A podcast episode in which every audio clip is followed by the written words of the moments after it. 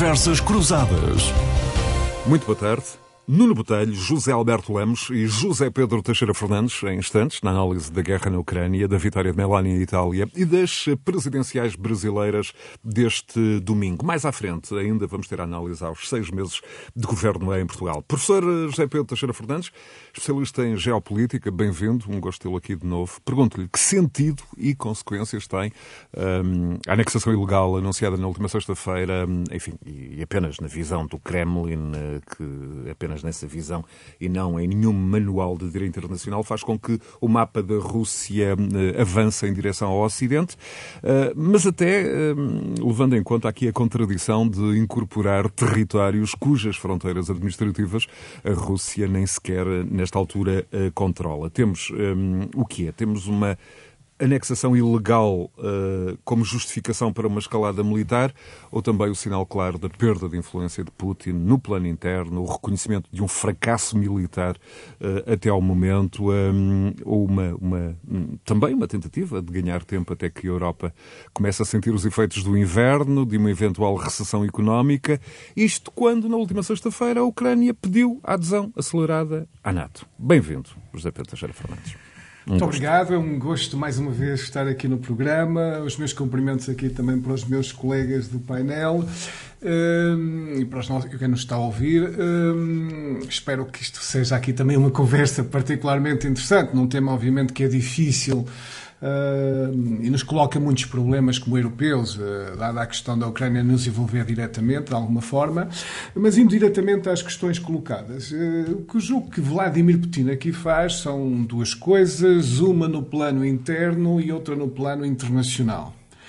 Eh, no plano interno, a tentativa de Vladimir Putin é apelar ao patriotismo dos russos. Eh, e, obviamente, há aqui uma, questão de propaganda, isso é indiscutível. Essa já, já eu dou por adquirido, porque eh, acaba por ser sempre a atitude que vemos na Rússia nesta altura. Mas, no plano interno, a mensagem para os russos eu penso que é esta. Estas partes do leste da Ucrânia são territórios históricos da Rússia, as populações que lá viviam são russos étnicos ou culturalmente próximos da Rússia. Uh, foi um acaso e uma e má vontade contra a União Soviética que levou, quando foi o final da União Soviética, que esses territórios ficassem na Ucrânia. Eu estou a, a, a transmitir o raciocínio tal como parece que ser na lógica de Vladimir Putin, obviamente. Uh, e isto permite, uh, de alguma forma, internamente uh, passar essa ideia, pronto, com alguma naturalidade, uh, porque na realidade essa deve ser a versão standard da, da história da Rússia, num, tal como ela é transmitida aos russos e no sistema educativo, e permite também apelar ao patriotismo russo, que eu acho que é uma coisa que vale a pena aqui nós uh, assinalarmos, que é isto. Até agora, isto era configurado como uma operação especial no território da Ucrânia. A maior parte da população, eventualmente nas grandes cidades, passava muito ao lado do conflito. Mas uh, o próprio Vladimir Putin começa a configurar de outra forma. Um momento óbvio foi quando fez a mobilização parcial, declarou mobilização parcial. Mas agora, ao incorporar estas regiões, isto na ótica interna, o que também está a dizer aos russos é estes territórios são russos, estas populações também são russas, voluntariamente, portanto temos que os defender como defendêssemos a nossa terra. Uh, se isso vai mobilizar o sentimento patriótico de uma forma que não vimos até agora, porque até agora provavelmente. Aparent, aparentemente, o, o, elevado grau de, de, rejeição e de deserções, uh, enfim. Não uh, indica não isso. Indica mas a verdade é que a Rússia também fundo, é um território sabemos, muito grande. Nós sabe... nunca sabemos muito bem E não sabemos onde está o, o, limiar da tolerância da sociedade russa à mobilização geral em curso. Exatamente. Esse, esse, é o ponto crítico. Exatamente. Não sabemos, não temos os dados todos, percebemos que há, ah, de facto, aqui populações a sair significativamente e alguma contestação. Agora, até que ponto ah, isso é a imagem da Rússia mesmo e o resto só não é mais explosivo porque é contido ou, ou são, apesar de franjas importantes, isso mesmo, franjas importantes, eu acho que é muito difícil nós uh, avaliarmos do exterior. No plano externo, no plano externo, a mensagem é, é, é no fundo a seguinte, eu diria uma sobretudo para o Ocidente, outra para o que poderíamos chamar, na terminologia de hoje, o Sul Global. Eh, para o Ocidente, a mensagem é, no fundo, esta que nós já desde a mobilização e de outras alturas discutimos. Uh, se isto é território russo, uh, obviamente que o Vladimir Putin sabe muito bem que ninguém no Ocidente vai aceitar estes referendos e considera tudo isto sem qualquer validade, mas a mensagem é a Rússia estará disposta a defendê-los como defenderia o seu território, que é reconhecido internacionalmente. E claro que isto nos leva se radicalizarmos a questão e levarmos ao cenário extremo, sempre há aquela interrogação uh, se isso não justificará, nesse cenário mais extremo, o uso das armas nucleares. A questão da chantagem nuclear. A questão da chantagem nuclear, uh, que temos falado muito ao longo deste conflito. Mas vale a pena aqui também assinalar, do ponto de vista internacional, um segundo aspecto neste discurso, porque Vladimir Putin uh, foca muito as críticas ao Ocidente, isso já sabemos, mas acusa o Ocidente de colonialismo, de não ter qualquer moral e, no fundo, ter uma legalidade altamente duvidosa quando está aqui a apontar o dedo à Rússia.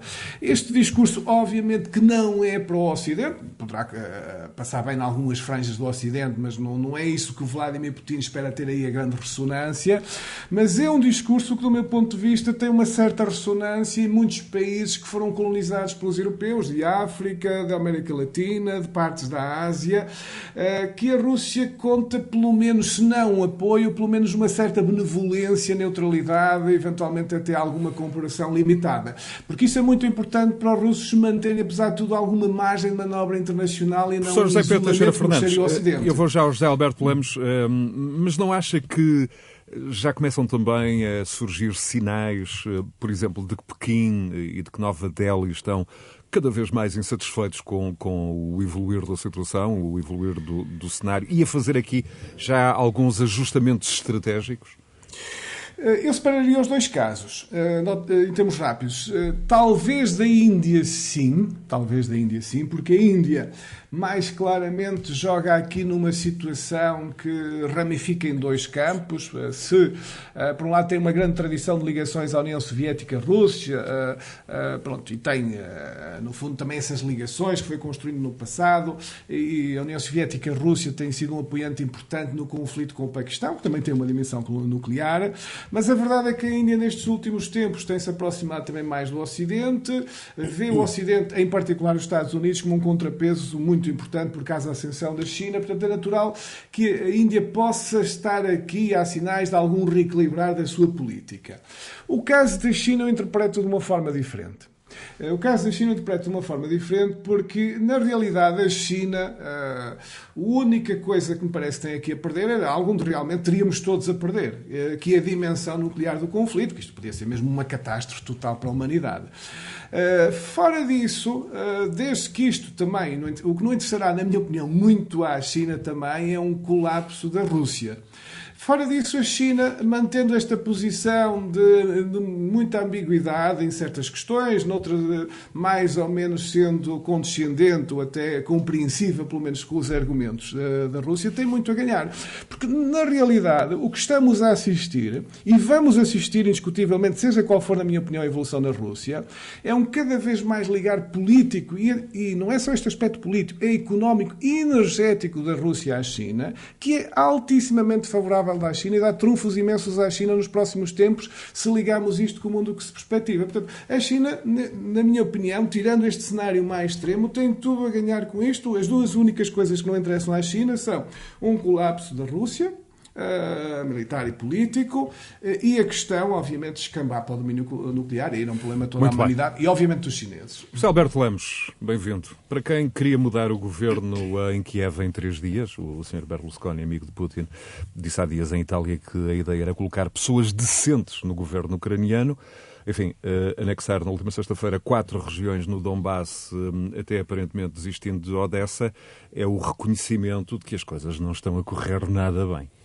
Boa tarde, boa tarde a todos. Ehm, eu considero que estamos a viver talvez o momento mais perigoso da guerra, ou desde que a guerra começou. Ehm, as posições têm se extremado de um lado e do outro. Ehm, e para ir diretamente à questão do referendo eh, e para me situar nos pontos que o José Pedro eh, Teixeira Fernandes acaba de abordar, gostaria de dizer o seguinte. Primeiro, eh, obviamente que Putin não pretende fazer aqui uma encenação de democracia, digamos assim. Ele sabe que no Ocidente ninguém leva a sério aqueles referentes, e não só no Ocidente, no resto do mundo talvez. Haja talvez, uma, enfim, algumas partes no, no, no Sul, no Sul global, em que possam aceitar aquilo. E mesmo a retórica dele, neocolonialista, que ele exercitou na, na passada sexta-feira, é um bocado eh, ridícula para quem acaba de ocupar um país, para quem acaba de ocupar umas regiões. Quer dizer, Putin acusou na passada sexta-feira o Ocidente de inúmeras coisas que são exatamente as coisas que ele está a fazer. Eh, eh, vassalos, Estados vassalos, foi o que ele submeteu já dois ou três, eh, eh, neocolonialismo, eh, guerras culturais, de que ele acusou o Ocidente e de que ele se ervora também o arauto, piscando aqui o olho à extrema-direita. Mas, essencialmente, o que eu queria chamar a atenção é o seguinte: o referendo destina-se basicamente a humilhar os ucranianos, a mostrar aos ucranianos que há gente entre eles que quer estar entre os russos, por muito que se duvide da seriedade do referendo, naturalmente, e, portanto, isto é o, o, o playbook, isto é o manual que o Stalin utilizou com os bálticos em 1940. Antes de Hitler invadir a Rússia, a União Soviética, o Stalin fez este, e ao abrigo do pacto Ribbentrop-Molotov, fez isto na Rússia, na, nos Bálticos, anexando os Bálticos e promovendo uns referentes fantoches. Portanto, ele está a seguir exatamente o mesmo tipo de eh, manual que Stalin fez. No... E até Hitler, em certo sentido, nos Sudetas fez o mesmo antes do, do início da guerra. Portanto, há aqui uma, uma questão de disciplinar aquela gente, humilhar aquela gente, não sei, diz vocês agora são meus, pertencem-me e, portanto, é, é, é, uma forma de submeter. Mas com a assim, contradição assim, de, de, incorporar territórios cujas não, fronteiras administrativas nem sequer controlam certo, a totalidade. Claro, tudo isso, tudo isso, e as, e as urnas com, com, na ponta da espingarda, quer dizer, tudo não vale a pena entrarmos nesses pormenores, tudo isso é absurdo. Como, como se alguma vez se pudesse fazer uma, uma consulta popular em pleno, em pleno combate. Agora, a outra faceta do, do, do, desta, desta semana, muito importante, é esta, é que, na verdade, verdade, isso José Pedro já apontou, na verdade o mais perigoso aqui é que eles, a partir deste momento, passam a considerar aqueles territórios Rússia. E, portanto, o que significa que, do ponto de vista deles, qualquer ataque àqueles territórios será um ataque ao seu próprio território. O que é que isto pretende? Do ponto de vista, digamos, do ponto de vista do direito, isto não tem nenhuma validade, porque a anexação não tem validade, mas do ponto de vista, de, digamos, dos russos, é como se estivessem a defender a pátria, que foi, aliás, o que Putin disse no cérebro discurso de sexta-feira, o discurso talvez mais radical e mais de maior oposição ao Ocidente de, desde, que ele tomou, desde que ele tomou o poder, há vinte e poucos anos. E, portanto, essa ideia de que agora isto é um ataque à nossa pátria pode justificar internamente uma escalada no conflito e uma maior utilização de alguns armamentos mais letais e de outras formas de combater. Eu aqui não ia diretamente à questão do, da chantagem nuclear, porque parece-me que, apesar de tudo, isso é uma, enfim, é uma hipótese muito, muito, muito, muito remota, mas ia dizer duas ou três coisas que os russos ainda podem fazer e que não fizeram. Eh, e que pode de facto escalar conflito e pôr o Ocidente numa situação mais difícil em termos de defesa da Ucrânia. Por exemplo, eh, a guerra híbrida alastrar mais, ou aquilo que sucedeu nos gasodutos, no Nord Stream 1 e 2, no Mar Báltico, pode vir a suceder-nos as infraestruturas. Nós, neste momento, não há certeza, ou pelo menos à hora que falamos, não há certeza se aquilo foi uma, uma, uma, uma sabotagem da autoria russa, mas os, alguns, os argumentos, alguma lógica apontam aponta, para que não terá sido nenhum ator não estatal. E se não foi nenhum ator não estatal, eh, quer dizer, em princípio é, parece evidente que será da Rússia. Mas aguardemos por resultados. Até porque há aqui uma dimensão psicológica. Há uma dimensão referes, psicológica. É eh. Agora reparemos o seguinte: as, estas, esta infraestrutura é, é, é, tal como outras infraestruturas, são, é vulnerável. Isso é a infraestrutura dos cabos, por exemplo, de, de internet, de internet é, é infraestruturas elétricas, infraestruturas de fornecimento de, de, de outro tipo de, enfim, de, de matérias-primas essenciais para o funcionamento das sociedades. E mais do que isso,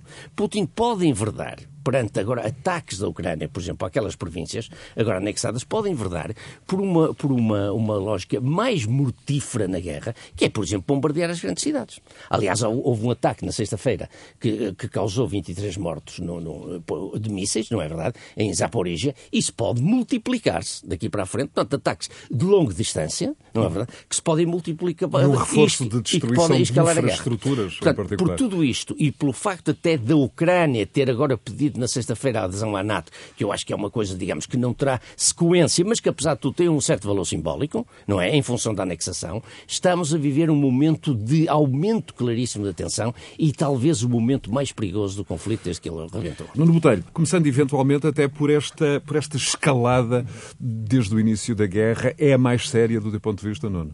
Boa tarde a todos. Boa tarde ao Zé Pedro, boa tarde ao Zé Alberto e a ti, Zé Bastos e ao nosso auditório. Um, sim, eu acho que concordo em absoluto com o que, com o que disseram anteriormente. Um, e, de facto, estamos no momento mais um, sério e mais complicado da guerra.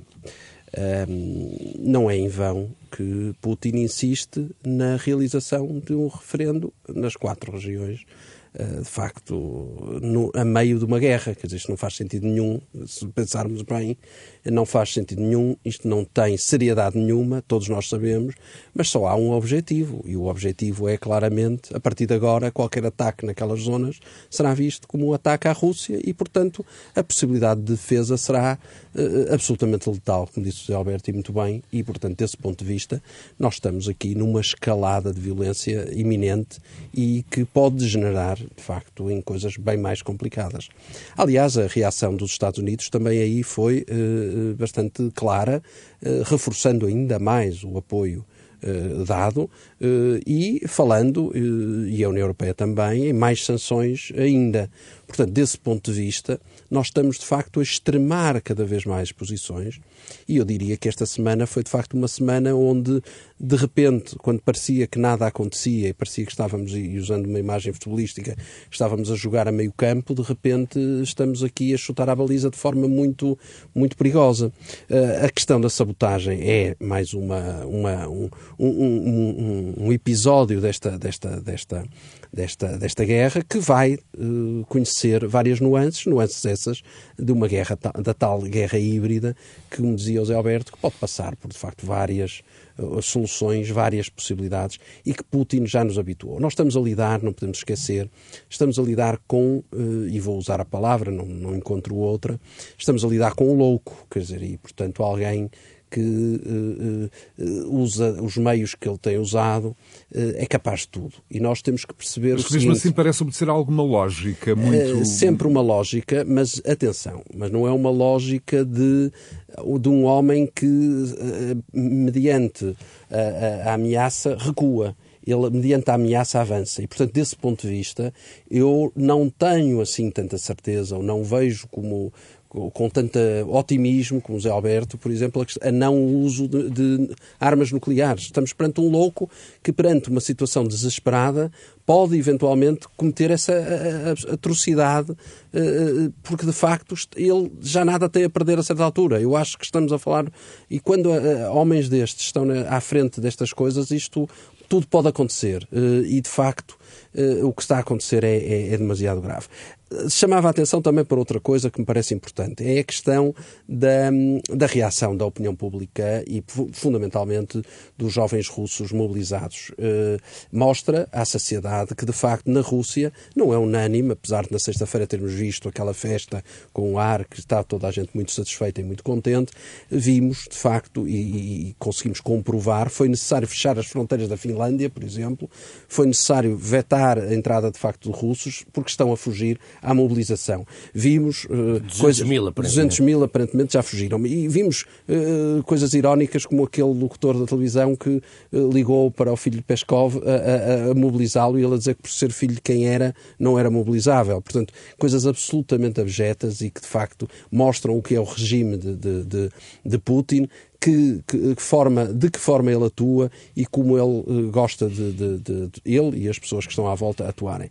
Eu acho que estamos de facto numa escalada muito complicada desta violência, desta guerra e eu temo que, de facto, isto, enquanto Putin cá andar, isto não vai parar e vai ser muito complicado. José Pedro Teixeira Fernandes, um, em relação a esta questão das sabotagens, uh, das acusações mútuas à volta hum, do que aconteceu no Nord Stream, há aqui elementos que permitem antecipar, uh, enfim, alguma mudança da natureza do conflito, como referia o, Nuno Botelho e o José Alberto Lemos, um, a questão de Putin ter aqui mais armas para usar além dos meios militares diretos, desde energia, refugiados, cereais, sabotagens a infraestruturas críticas.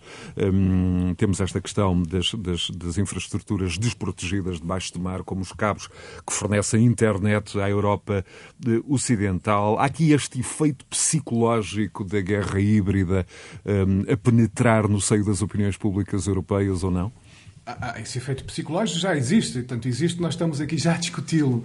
Uh, mas uh, a questão, uh, eu talvez subdividisse em duas coisas. Uma primeira é, dentro das operações em território da Ucrânia, e acrescentando aquilo que anteriormente foi dito, por exemplo, da possibilidade da Rússia começar a bombardear sistematicamente e a arrasar cidades, eu penso que há um risco real da guerra começar a entrar nessa fase, precisamente por Vladimir Putin já não ter muitas alternativas se calhar, de se impor convencionalmente de outra forma.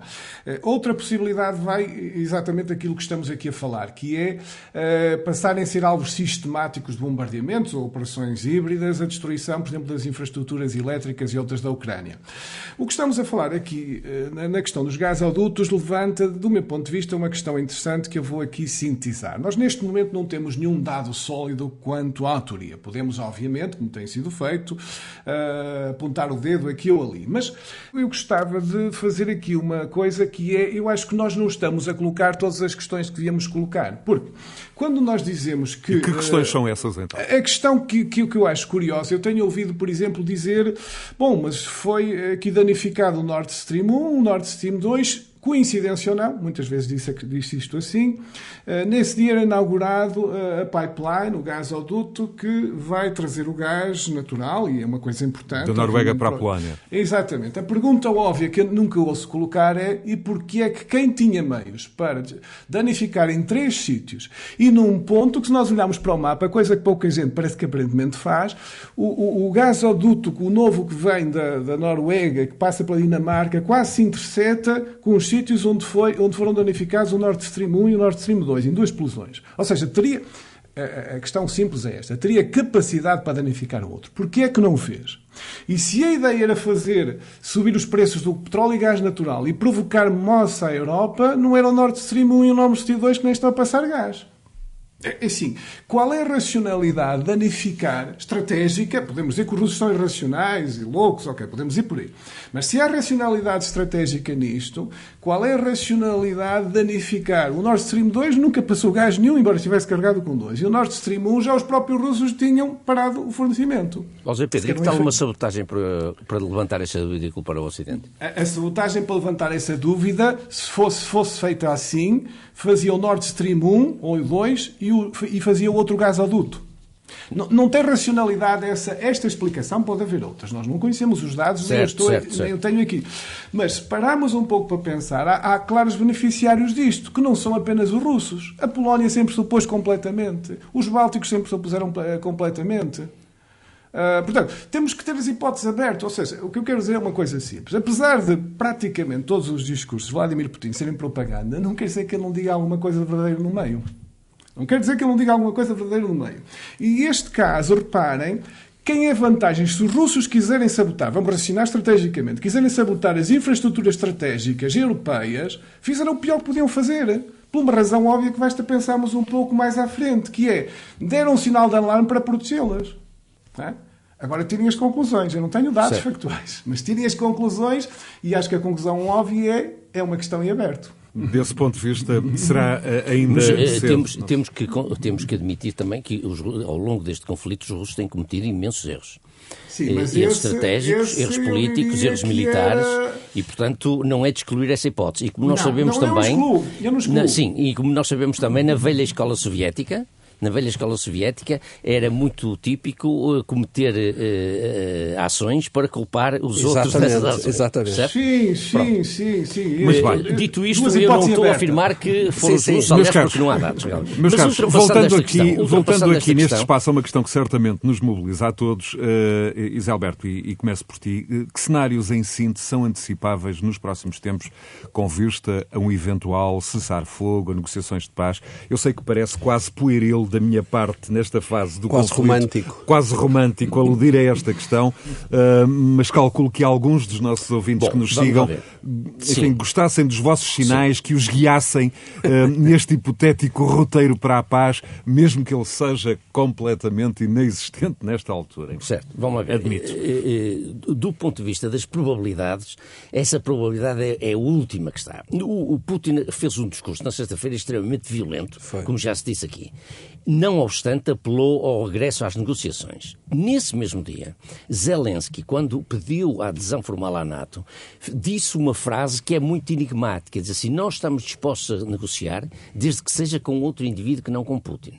Talvez isto seja uma espécie de recado para o interior da Rússia e talvez isto se baseie em alguma inteligência por parte do Ocidente Claro. em relação a eventuais Questão da- evoluções questão da paz, no Nuno. Kremlin. Agora, a questão da paz é hoje a coisa talvez mais distante, mais afastada que nós podemos Muito imaginar neste conflito. Eu só vejo a paz como possível sem Putin. E, e tal como aflorei na minha primeira intervenção. Zé Pedro, e de paz. outra maneira não vejo. Eu nem sem Putin. Porque acho que mesmo sem Putin, nenhum líder político na Rússia tem condições de claudicar da maneira como o Ocidente quer. Na realidade, eu síntese, o conflito está-se clarissimamente a adensar. Ele provavelmente, a seguir esta dinâmica, poderá travar-se, só tem uma saída militar que eu acho que vai ser desastrosa para a Rússia, desastrosa para a Ucrânia eh, e provavelmente muito má para a Europa. Eu não estou tanto sintonizado com essa ideia pelo seguinte, porque eh, vamos abstrair do, do discurso de sexta-feira de Putin. Eh, todos os sinais que houve esta semana foram no sentido de um significativo enfraquecimento da Rússia. Não só do ponto de vista de- interno, Reparemos que não é só as pessoas que começam a votar com os pés e, portanto, os tais 200 mil que já saíram, é também o facto disto estar a afetar, neste momento, pela primeira vez, milhares de famílias. Há milhares de pessoas que, pela primeira vez, agora se sentem tocadas diretamente pelo conflito, coisa que ainda não, não tinha acontecido. Segundo, a, a- China demarcou-se, houve alguns, alguns artigos na imprensa chinesa a advertir a Rússia para o uso de, para não uso de, de- de armas nucleares, que comprometeria a paz mundial, violaria o Tratado de Não Proliferação das Armas Nucleares, levaria a uma situação ao limite e, e- e- dava- portanto, há aqui uma série de coisas que mostram um isolamento do, do atual poder no Kremlin, não só internamente, mas também externamente. E, portanto, essa fragilidade, evidentemente, pode levá-lo a um passo em frente perigoso, mas há daqui, neste momento, uma situação favorável à Ucrânia do ponto de vista do soft power, que não do hard power. Deixa-me aproveitar a presença do José Pedro Teixeira Fernandes eh, aqui como referência à Itália. Eh, Giorgia Meloni será a líder do governo. Ela já distribui nesta altura pastas eh, pelos seus aliados na coligação de direita, com, com a Liga de Matteo Salvini e a Força Itália de Berlusconi. Esta aliança, recordo, elegeu 237 dos 400 deputados, 115 dos 200 senadores. Eh, José Pedro Teixeira Fernandes, a Itália virou completamente à direita. Meloni já distribui pastas. Eh, Os jornais dão conta de que Salvini e Tajani serão vice-primeiros ministros. Salvini quererá regressar à pasta do interior. Insistiu na questão dos, dos- dos refugiados, dos imigrantes, com o Vaticano a lembrar na última quinta-feira que ajudar os refugiados é uma obrigação moral. Eh, pergunto, que eh, Itália vamos ter? O pragmatismo vai dar lugar à ideologia, no caso de Meloni, eh, sabendo que existem 200 mil milhões de euros do PRR europeu para, para a Itália usar? Isto, evidentemente, se não quiser que os juros da dívida pública disparem eh, uma dívida de 150% do PIB acima dos 130% de Portugal. Claro, esse, esse- esse é um valor e um valor muito elevado eh, que certamente nenhum governo de Itália, inclusivamente este, com todos os particularismos e problemas que poderá ter, eh, quererá de alguma forma ignorar. Mas voltando um pouco atrás, parece-me também aqui uma coisa que vale a pena assinalar sobre o resultado eleitoral. Ele ele é de facto, uma vitória muito clara dos partidos à direita e extrema-direita, mas resulta também num olhar depois mais eh, ao pormenor de duas coisas que, que vale a pena aqui ter. Em primeiro lugar, de um sistema eleitoral que combina, que não é o nosso, eh, combina um método maioritário e círculos uninominais em pouco, um pouco mais do terço do território e o resto em dois terços, esse mais parecido com o nosso, com listas e com, como nós fazemos a distribuição proporcional dos votos em deputados. O que acontece aqui é que os partidos à direita, ao irem coligados, uh, automaticamente, se não ganharam todas, ganharam logo praticamente todos estes círculos uninominais. Portanto, já, já, iam com a probabilidade de vitória elevadíssima. Este é o problema da esquerda e as divisões da esquerda e não ter havendo aqui um, um, mínimo de entendimento com o movimento 5 estrelas, que, que todos juntos dariam uma, uma porcentagem bastante próxima de, deste eleitorado que voltou à direita. A diferença é que é enorme, pois, na conversão de votos e deputados. Agora, quanto à questão substantiva que, que me era aqui Da terceira maior economia da zona euro. Exatamente, que ninguém pode ignorar pelo peso que ela tem na zona euro, pelo peso que a Itália tem nos processos de decisão da União Europeia, o número de deputados no Parlamento Europeu, pelo que conta também nos votos no Conselho. Eu, a sensação que eu tenho nesta altura, isto é sempre algo que nós precisamos de acompanhar e percebendo como vai eh, funcionando, é que prevalecerá, pelo menos na dimensão externa, prevalecerá algum pragmatismo.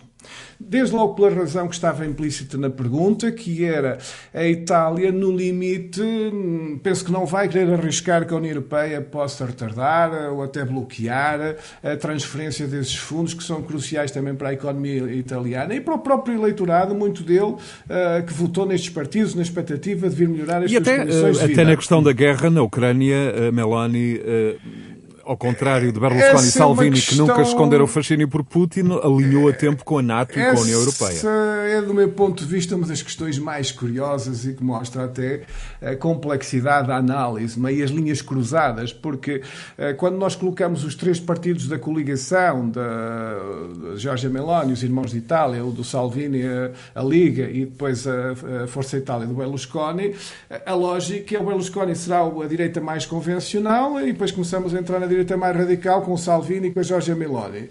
Mas, ao contrário do que seria suposto, é Jorge Meloni que está alinhada com a Europa e com o Ocidente na questão da Ucrânia. Portanto, nada disto é simples e a política italiana tem imensas especificidades e linhas cruzadas, às vezes difíceis. E um, grau, e um grau de incerteza.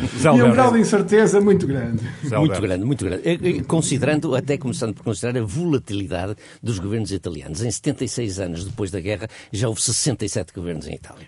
E só Portanto, para acrescentar uma nada nota... Garante nada que nos vai durar. Diga, diga. É, e acrescentar uma nota. E quatro quatro leis eleitorais mudadas desde 1990. Nós, desde 76, temos a mesma. Exatamente. exatamente. Portanto, eh, nada garante, primeiro, que este, eh, este governo, apesar de ter uma ampla maioria, dure os quatro anos. Seria até quase inédito nos tempos que correm em Itália. Mas, para além daquilo que já foi dito, apontado pelo Zé Bastos e pelo Zé Pedro, eu queria só acrescentar uma coisa. De certo modo, a Itália também é too big to fail é demasiado grande para, é demasiado grande para entrar em, em ruptura, em, em bancarrota. E, portanto, os 150% de dívida do PIB são importantíssimos, como é ainda mais importante os 200 mil milhões, que é equivalente praticamente ao PIB anual português, que a Itália vai receber do PRR.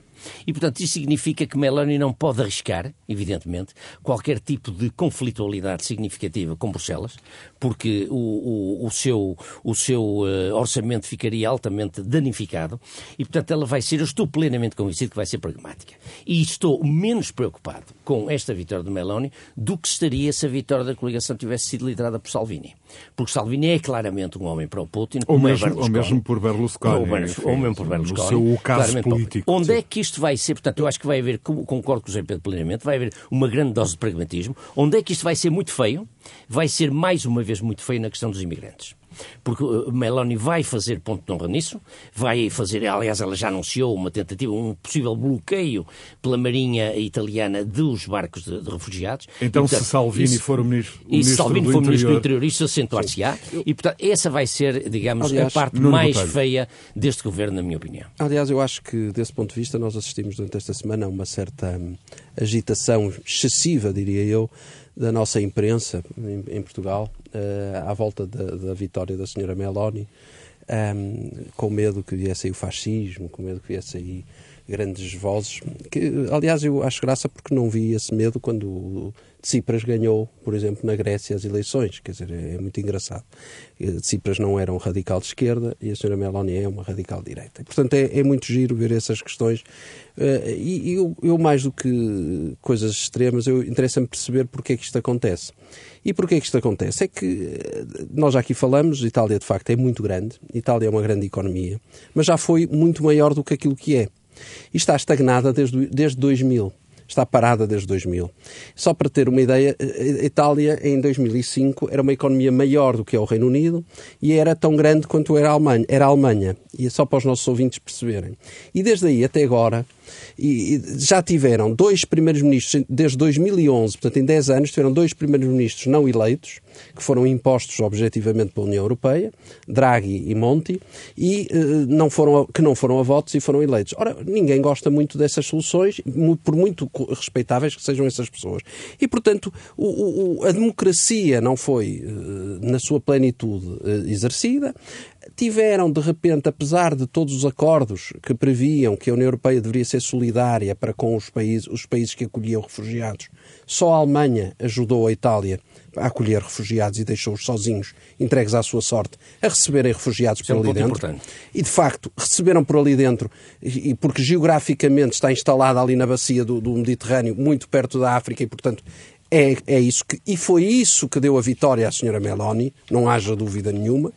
E, portanto, nós estamos, além do problema económico e do problema democrático, nós temos uh, questões que devemos analisar a fundo. Há uma questão que me, que me sossega bastante, é perceber que a senhora Meloni, ao contrário do seu Jerónimo de Sousa, por exemplo, é claramente a favor da Ucrânia e defende os valores da NATO e da, e da permanência da Itália na NATO. Isso é, desde logo, uma evolução e é algo que, de facto, não preocupa, pelos vistos, os, os, meios de comunicação social portugueses. Muito bem. Agora, um olhar aquilo, para o Brasil. Posso acrescentar só uma coisa? E aquilo sim. em que Meloni é mais uh, uma candidata de ruptura, chamemos assim, sim, são sim. políticas não europeias. Exatamente. Tem a ver com questões da família, o aborto, sim, a comunidade LGBT, aquele célebre slogan Deus, Pátria e Família. Oh, foi buscar coisas... Do ponto de vista externo, claro, são coisas... E foi buscar coisas que as pessoas se preocupam. É Exatamente. Muito bem. E, desde, desde e não o politicamente correto. E não o politicamente correto. Desde o meio-dia, um hora portuguesa, a 8 da manhã em Brasília e até às 5 da tarde, serão 9 da noite hum, aqui em Portugal, horário, enfim, uniformizado, com exceções dos, dos fusos horários que dividem a Amazónia, por exemplo, que a esmagadora maioria dos 152 milhões de eleitores brasileiros está a votar na primeira volta das presidenciais. Eu convido já o Sérgio Costa, jornalista da Renascença, na cobertura destas eleições e sobre as questões da atualidade. Ele tem tido presença aqui nos jornais à hora certa, mas agora ele que acompanhou a campanha, leu dezenas de sondagens. Sérgio, à pergunta do milhão de reais uh, a da, a da possibilidade vale de Lula ganhar vale à primeira volta hum, ou uh, o cenário mais admitido ser o da segunda. Como é que, como é que estamos, Sérgio? Bem-vindo. Boa tarde, boa tarde a todos. Uh, bom, nos últimos dias terá sido reforçada essa possibilidade, uh, pelo menos tendo em conta as sondagens, como referias, que atribuem a Lula da Silva 50% das intenções de voto. Mas eu digo terá sido reforçada, porquê? Porque a candidatura de Lula da Silva, ou a coligação que apoia o Lula, dá alguns sinais de dúvida, eh, de, de, de reserva. E, tal como referi noutros uh, momentos, a prova disso mesmo foi, por exemplo, a prestação de, do ex-presidente Lula no último debate promovido pela Globo. A Lula foi muito moderado, muito dócil até com Ciro Gomes, que é o candidato ideologicamente mais uh, próximo e, enfim, cuja votação pode impedir a eleição à primeira volta. E, portanto, eh, na reação aos ataques de Bolsonaro, eh, ou seja, mudando radicalmente, não tendo sido tão passivo como no primeiro eh, debate. Mas a dúvida me tem-se, porque há um considerável número de, de eleitores que estará, estarão dispostos a votar Lula da Silva contra Bolsonaro, será um voto contra Bolsonaro e não convicto em Lula, mas talvez prefiram a eleição à segunda volta. E porquê? Porque uma solução já este domingo poderá fazer passar a ideia de que os anteriores governos, isto é um referendo aos anteriores governos PT, marcados pela corrupção e que o eleitorado está a passar uma borracha sobre tudo o que se passou. Muito bem. Portanto, Sérgio, não querem que, que isso aconteça. Que tipo de Brasil vem aí? Eu lembro que se derrotado Bolsonaro, Bolsonaro que teve 58, quase 58 milhões de votos Sim. em uh, 2017, desta vez pode ser derrotado com score à volta de 40, 42 milhões, o que a confirmar-se será sempre uma, uma força social e política não ignorável. 40, 42 milhões de pessoas. Sem dúvida. E uh, Lula da Silva não pode ignorar essa franja uh, da sociedade uh, brasileira. Aliás, tem dado sinais de que o PT está mais moderado e a inclusão de Geraldo Alckmin será, sem dúvida, o sinal mais evidente nesse, nesse sentido. Mas, como dizia, não pode ignorar essa franja da sociedade brasileira, não pode frustrar as expectativas de uma boa parte dos brasileiros que têm os seus negócios, que têm as suas empresas, os táxis, que, olhando para a melhoria económica no Brasil, validam as políticas de Bolsonaro, validam o governo de Muito Bolsonaro. Bem. Sérgio Costa, daqui a pouco de regresso à antena à hora certa com as eleições presidenciais brasileiras e de resto ao longo do dia e dos próximos dias. Nuno Botelho, como é que olhas para o que está em jogo, sobretudo porque nos últimos dias de campanha Lula fez questão de se apresentar com um discurso não só mais moderado, como com dirigentes de associações patronais ao lado, com empresários de relevo, muitos deles a descolar de gestão Bolsonaro. O que é que achas que pode vir aí? É, Lula está de facto a querer mostrar-se diferente de Bolsonaro, enquanto Bolsonaro aparece aos olhos do eleitor como alguém mais radical, alguém que, por exemplo, despreza e desbaratou completamente o voto feminino.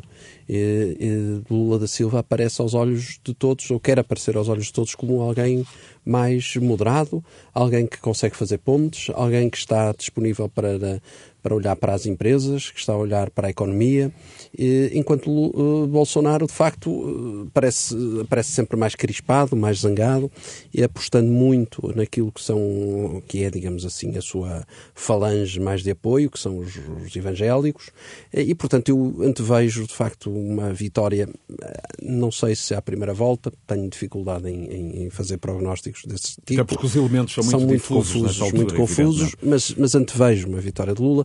Agora, eh, também não é difícil de antecipar que, de facto, vamos ter um Brasil muito dividido e que vai ser, eh, vai depender muito da reação do Bolsonaro a estes resultados a estabilidade de, de, do Brasil dos próximos tempos. E, e, de realçar que para nós, portugueses, é muito importante que o Brasil seja, esteja estável, seja uma economia cada vez mais aberta, porque de facto é um mercado para nós muito importante. E desse ponto de vista, não posso deixar de dizer, independentemente de qualquer convicção partidária, que não tenho nenhuma aqui, não, não, não tenho, aliás, entre os dois, se me permitem a expressão, venho ao diabo e escolha, eh, eu diria que para nós portugueses, em termos empresariais, será melhor Lula da Silva. José Alberto Lemos foi correspondente da Renascença nos Estados Unidos, eh, viveu lá nos anos Trump. Temos aqui, do ponto de vista da polarização, potencial para uh, uh, se acentuar aqui uma divisão no Brasil que incorpora alguns dos elementos um, do pós-Trump nos Estados Unidos, isto, claro, na presunção de uma vitória de, de Não Lula. estou convencido disso, não estou convencido disso. Um, a, a, a, libertação, digamos, que o Brasil vai fazer agora este mês, seja na primeira ou na segunda volta, de Bolsonaro, é evidentemente uma libertação de um populismo completamente um, indecente. Eu diria, infantil até, estranho. Infantil, é? estranho, primário, é. obsceno. Eh, é um trampismo tropical, eh, que, mas que não incorpora. Sim, o classificava não, justamente a Economist. Que não incorpora, que não incorpora um, ehm, o, digamos, a militância, o ativismo político-ideológico do trampismo, que hoje em dia se apoderou do Partido Republicano, do, do, de um grande partido americano, e que continua a fazer dele refém e, portanto, continua a estar ativo. Eu estou convencido, aliás, o próprio Bolsonaro já disse que, perdendo as eleições, que se retira, não há aqui nenhum cimento ideológico no bolsonarismo. Nem nenhuma estrutura Exato, política. Nenhuma estrutura política. Aliás, aquilo está disperso por N partidos, não é verdade? Portanto, não há nenhum, nenhum movimento nesse sentido, nem um homem, um protagonista com disponibilidade e com capacidade para continuar a lutar por ideias que, aliás, nem sequer tem. Portanto, o facto do Lula ir vencer estas eleições é um bálsamo para o Brasil, para as relações de Portugal com o Brasil, não por Lula em si, que tem um claro, passado também é pouco recomendável do ponto de vista da seriedade política e de claro. ter permitido que o seu partido se atascasse em, em, em corrupção, mas evidentemente é uma levada fresco o Brasil libertar-se de um homem como Muito Bolsonaro bem. E todos que os nunca ao poder. as eleições presidenciais brasileiras ao longo um, do dia em rr.sa.pt e um, aqui na antena da Renascença. E agora, agenda doméstica, Nuno Botelho, para encerrar. Uh, o Governo... Uh, fez esta semana meio ano muitos casos de descoordenação, de cansaço. Nuno, que, que balanço de seis meses de governo de maioria absoluta?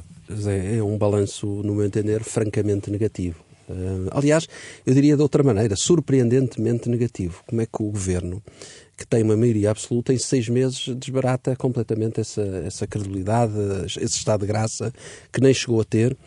E, e aliás, eu, eu tomei a, a, a, liberdade de elencar aqui alguns casos que me parecem absolutamente são tantos que eu tive que anotá-los.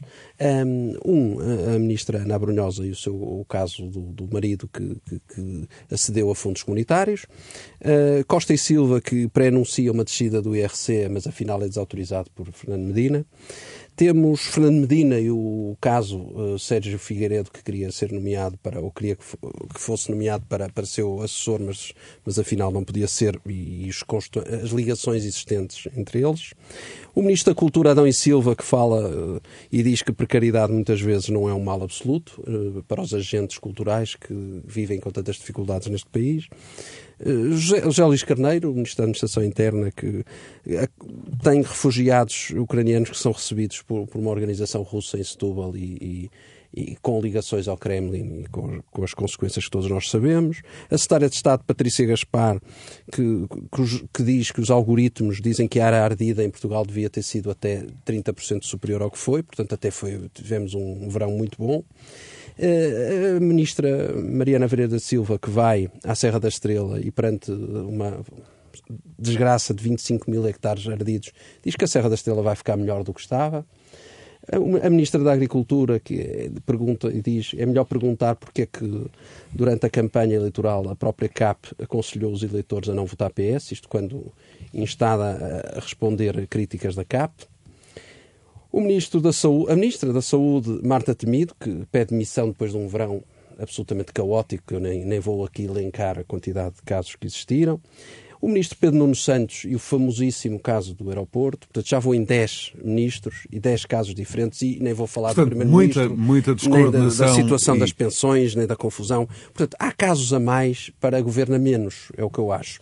E, portanto, desse ponto de vista, acho que nós estamos perante um governo, de facto, absolutamente estafado, absolutamente cansado, absolutamente ao fim de seis meses e sem soluções e sem uh, os portugueses com problemas seríssimos, as taxas de juros a subirem, a inflação a subir, os, os, combustíveis a, a, dispararem, a energia a disparar, os portugueses sem dinheiro no bolso e não há soluções à vista. De resto, uh, com o resultado Eu... de algumas sondagens publicadas Isto é absolutamente semana, objetivo, que também, estou aqui a elencar, não é? Em particular a do Expresso, Zé Alberto a dizer que há uma uma maioria dos eleitores a avaliar pela primeira vez como negativa a atuação uh, do governo nestes últimos Sim, dizer, A mim não me surpreende absolutamente nada, não é? Portanto, o surpreendente seria o contrário. Seria exato, o contrário. Exato. Isto é, como o Nuno agora uh, listou ali, e uh, eu acho que até era difícil fazer pior. Quer dizer, em seis meses sim, não sim, era fácil fazer nem consigo pior. Perceber, nem consigo. Ao nível de casos, quer dizer, não é claro. da governação concreta em sim, si, no sentido em que ainda não é muito explícito se o governo fez isto, aquilo ou aquilo outro, que tenha influenciado muito a vida dos portugueses, não é?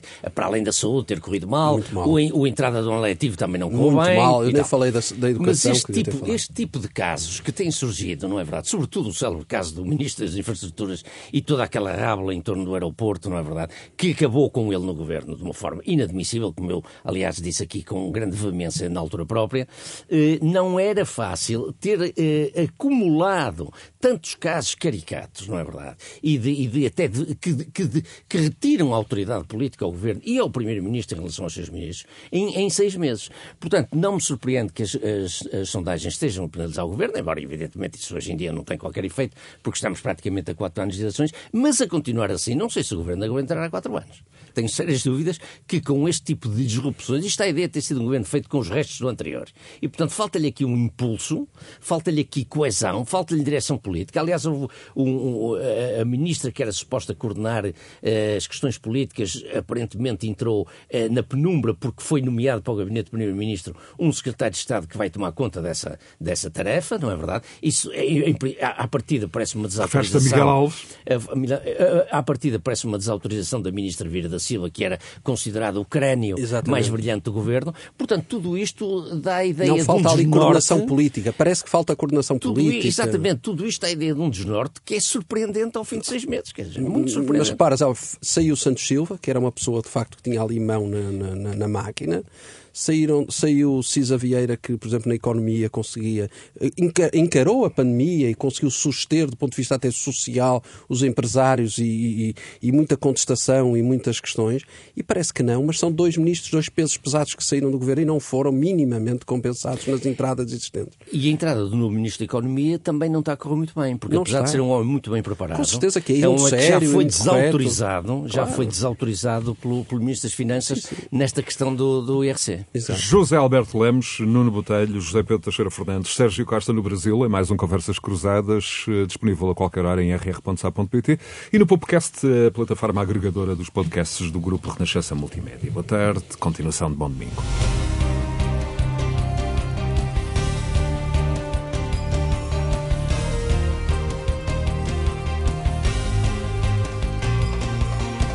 Conversas Cruzadas.